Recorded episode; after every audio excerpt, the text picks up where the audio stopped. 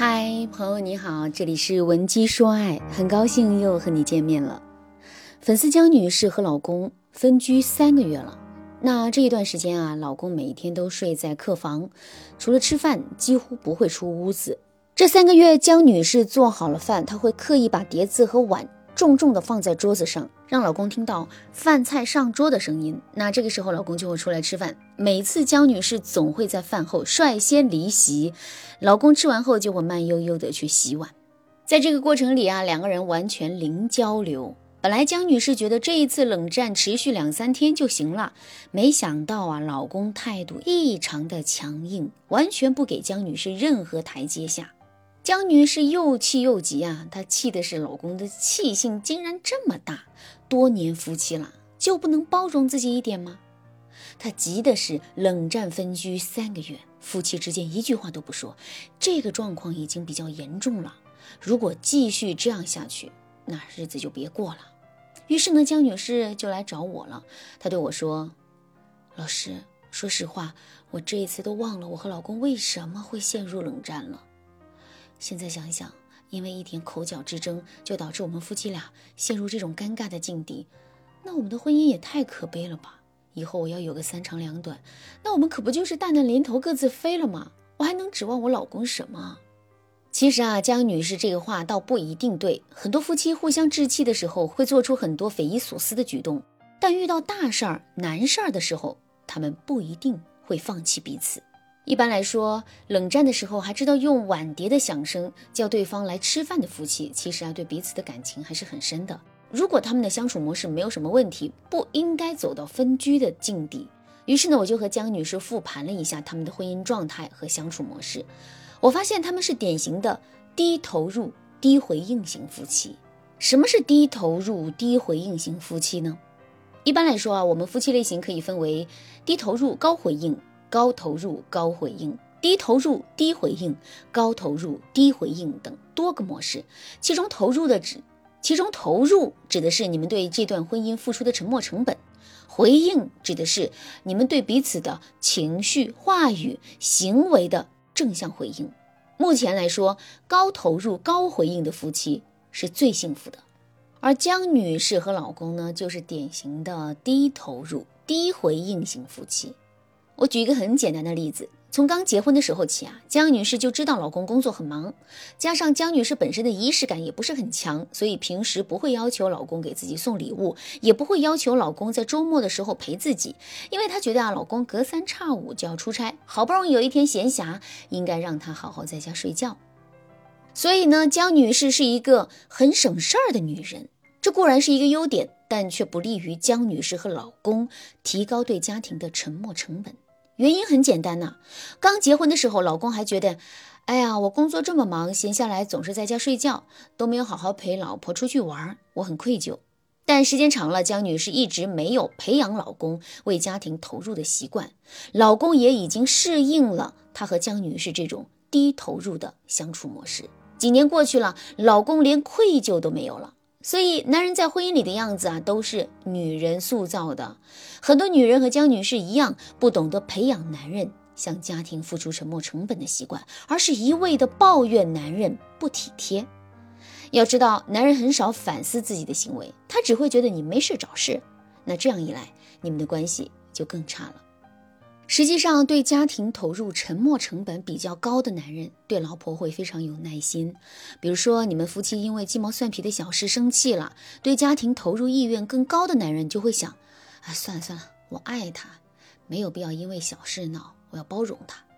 但如果男人对你的投入意愿很低的时候，你们两个因为小事生气了，你多说一句，对方就会觉得很烦。所以，我们有时候引导男人对你投入更多时间精力。情绪成本并不是说有什么不好的目的，而是为了让我们的家庭更稳固。而且啊，男人在增加沉默成本的时候，你也要给男人高度的正向回应，这样你们才会幸福。如果你也想让你们成为高投入高回应型的幸福夫妻，你不想再和老公冷战了，也不想忍受对婚姻低投入的老公的坏脾气了。赶紧添加微信文姬零三三，文姬的全拼零三三，我会手把手帮你解决你的婚姻问题。事实上，低投入低回应型的夫妻挺容易冷战的。那我在这儿呢，先教大家两个终止冷战的小技巧。第一个技巧，第三人介入法。什么是第三人介入法呢？比如，呃，你接到亲友的电话，然后对老公说：“快快快，小张问我们俩什么时候有时间，他们夫妻回国了，要和我们吃饭呢。”那这个时候，老公肯定会和你说话。这个技巧的底层逻辑是：当共同的好友或者是亲人短暂的介入你们的婚姻，一定会使夫妻俩不得不产生交集，冷战状态自然而然就结束了。第二个技巧，制造麻烦法。当然，你也可以用制造麻烦法结束你们之间的；当然，你也可以用制造麻烦法结束你们之间的冷战状态。比如说。你下班的时候可以不带钥匙，然后呢，主动给老公打电话说：“嗯，你什么时候回家？我没带钥匙，被锁在门外了。”等老公来了，你就可以不好意思的说：“啊，出门忘记带钥匙了，还好家里有你。”终止冷战其实啊并不难，难的是如何让诸如此类的事情不要再发，不要再次发生。也就是说，你们要结束低投入、低回应的婚姻状态。你要引导男人对你和家庭投入更多的沉沉默成本，然后你再对男人投入更高的回应，这样你们的婚姻就会进入正向的循环。现在我告诉大家一些提高投入和回应度的方式。第一个方式，制造小麻烦。那如何给男人制造小麻烦呢？比如啊，以前你力所能及的事情，现在因为某些客观原因你不能做了，你就可以对老公说：“我最近啊腰很疼，桶装水总是换不上，你过来帮我换一下。”男人肯定觉得呀，这不就是他力所能及的事吗？他顺手帮你做了之后，你要对他说：“哎，真好，我换了半天都放不上去，你一来就帮我解决了，幸好家里有你啊，不然我这个样子得多难啊。”当然，这个换水桶的例子啊是比较老旧了，但是你还是要掌握这个思路，经常给老公找点事做，等他做好了，你再给予他正向的回应，让老公在做事之后得到心理上的满足感。第二个方式，明确告诉老公你喜欢他的什么样子。中国女人都比较含蓄，有时候喜欢什么、想要什么不会直接表达。就比如说，我有个粉丝，她特别想让老公给她做饭。于是呢，她就天天给老公看男人做饭的视频，然后对老公说：“这个男人做饭的样子好帅啊！”其实啊，这也是一种侧面激励男人的方式。但更主要的是，你要掌握正向激励方式。比如说啊，你不会刮鱼鳞，你就可以对老公说：“老公，帮我刮一下鱼鳞。”那他刮鱼鳞的时候啊，你就可以眼神亮晶晶的看着他。他问你看什么呢？你就可以说：“我发现你做饭的时候也好帅呀。”在平时，你也可以直接向男人说你喜欢他做什么。比如说，你可以对他说：“我喜欢你这样对我，我非常享受你这样对待我的感受。”其实啊，这种直接的正向回应和引导，就是在进一步引导男人向家庭付出。今天讲的这两个方法比较简单，但是啊非常实用，你可以试一下。一般来说，一到两周内你们的关系就能够得到提升。